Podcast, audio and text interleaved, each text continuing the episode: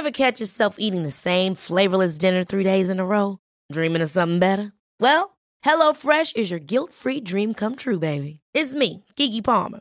Let's wake up those taste buds with hot, juicy pecan-crusted chicken or garlic butter shrimp scampi. Mm.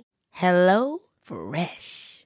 Stop dreaming of all the delicious possibilities and dig in at HelloFresh.com. Let's get this dinner party started.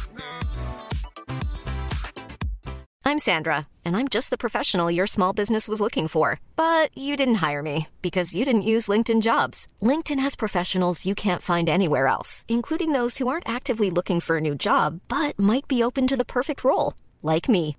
In a given month, over 70% of LinkedIn users don't visit other leading job sites. So if you're not looking on LinkedIn, you'll miss out on great candidates like Sandra. Start hiring professionals like a professional. Post your free job on linkedin.com/people today. Quality sleep is essential. That's why the Sleep Number Smart Bed is designed for your ever-evolving sleep needs. Need a bed that's firmer or softer on either side? Helps you sleep at a comfortable temperature? Sleep Number Smart Beds let you individualize your comfort so you sleep better together. JD Power ranks Sleep Number number 1 in customer satisfaction with mattresses purchased in-store. And now, save 50% on the Sleep Number limited edition Smart Bed for a limited time. For JD Power 2023 award information, visit jdpower.com/awards. Only at a Sleep Number store or sleepnumber.com.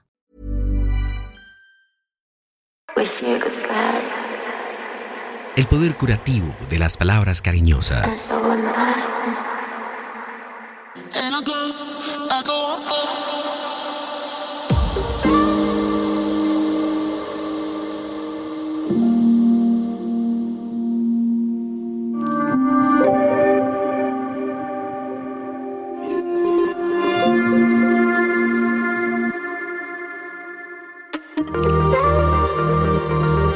El amor es un lenguaje y se acompaña de muchas palabras y expresiones. Te quiero mucho, cuídate, te ves muy bien, avísame cuando llegues, te extraño. Estaba esperando tu mensaje, eres muy importante para mí, quiero pasar tiempo contigo.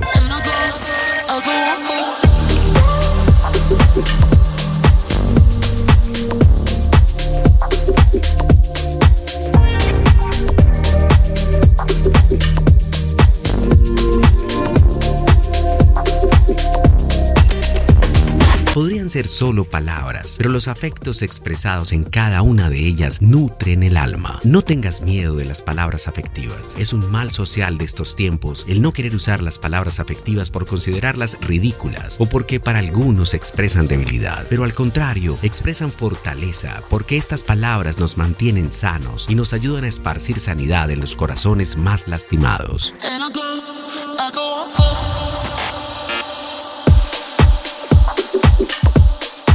Con palabras de amor y afecto puedes inyectar fortaleza, motivación, valor, coraje y determinación en las personas. No tengas miedo de ser amable y decir a cada persona lo positivo que hay en ella. No tengas miedo de decirle a tu amiga, te ves hermosa, porque tal vez la han herido tanto por su apariencia que ella no se siente así.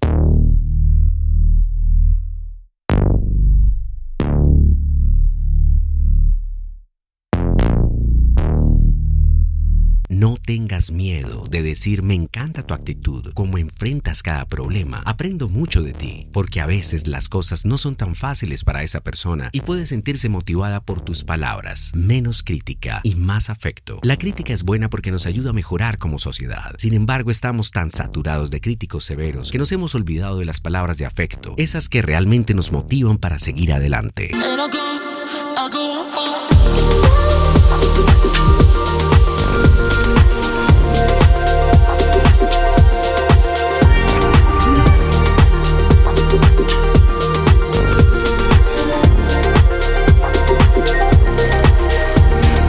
Cuando una persona solo recibe críticas, no importa de dónde vengan, no importa si la escudan bajo el te lo digo porque te quiero, no podrá reconocer lo bueno que hay en ella porque su panorama de sí mismo es solo negativo. Por eso las palabras de afecto valen oro en estos días donde todos tienen algo que criticar, porque las palabras cariñosas aportan identidad a las personas, les dicen lo bueno y lo valioso que hay en ellas y les motivan a hacer cambios.